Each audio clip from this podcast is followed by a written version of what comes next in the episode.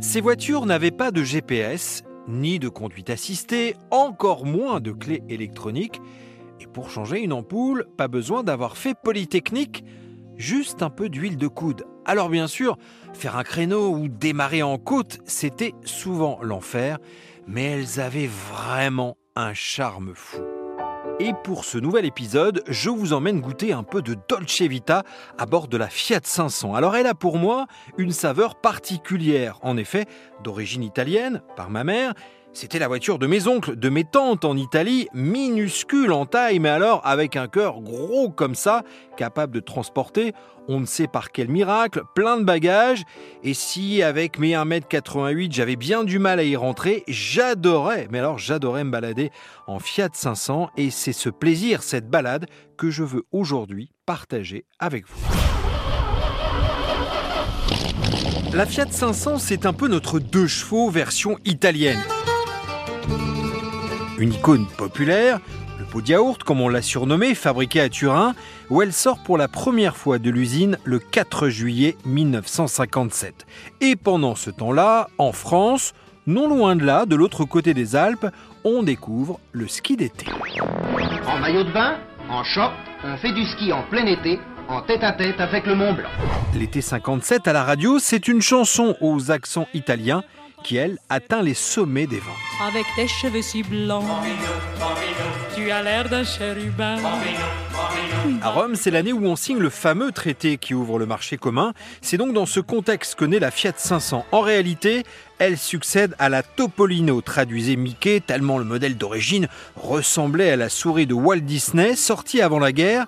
À l'époque, l'enjeu est de proposer une voiture bon marché, à la fois pour soutenir le boom économique du pays et motoriser les Italiens qui à l'époque se déplacent majoritairement à scooter, comme l'explique François-Xavier Bass, rédacteur en chef du magazine Young Timer. C'est la déclinaison euh, à quatre roues euh, du scooter de la Vespa de l'époque.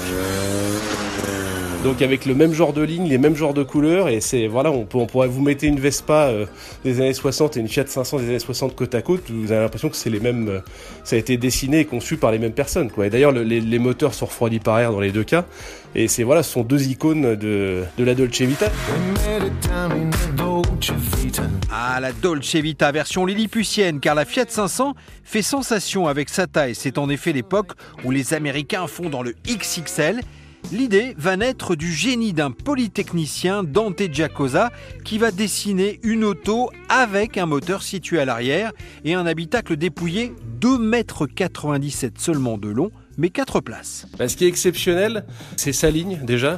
Le, coup de crayon est génial. C'est d'avoir réussi à caser 4 places dans une voiture qui fait moins de 3 mètres de long.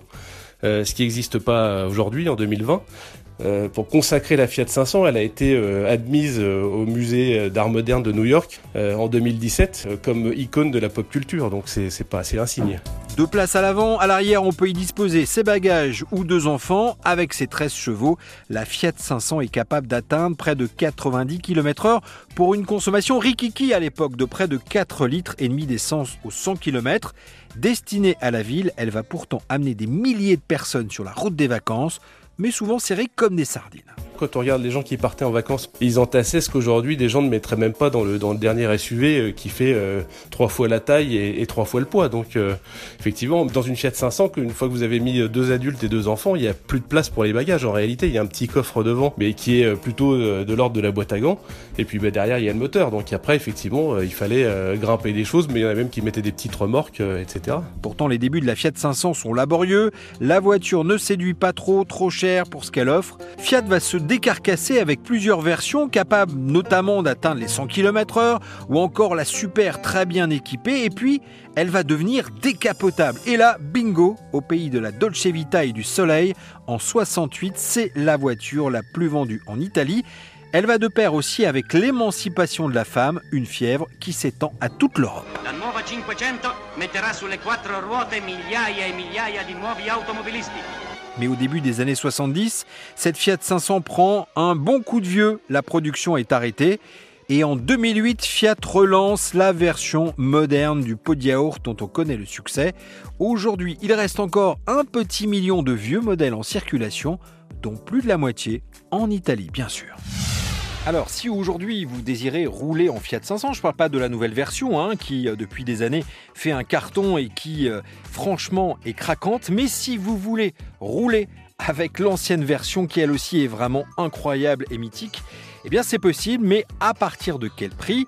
C'est la question que j'ai posée à François-Xavier Basse. Alors aujourd'hui, pour acheter une Fiat 500 en France, euh, en bon état, il y en a plein. il, y a, enfin, il, y a, pas mal de spécialistes qui se sont mis sur le créneau. Et euh, voilà, j'ai dirais que pour une voiture en bon état, prête à rouler, euh, on est autour de 7000 euros. Et ça peut aller jusqu'à 12 000 euh, pour des versions un peu plus rares. Alors après, évidemment, pour les, vraies raretés, les toutes premières, etc., les, prix flambent un peu. Mais on est dans l'ordre de prix d'une 2 chevaux ou d'une Mini. Euh, voilà, c'est en gros c'est 7 à 12 000 euros pour une voiture en bel état selon la version. Vous venez d'écouter ce cinquième épisode de Chassé Croisé et je vous en remercie. C'est un podcast consacré aux voitures mythiques, iconiques, qui ont pour certaines bercé notre enfance et qui nous ont fait vibrer, rêver. Vous pouvez retrouver tous les épisodes de ce podcast sur rtl.fr et sur toutes vos applications favorites. À très bientôt.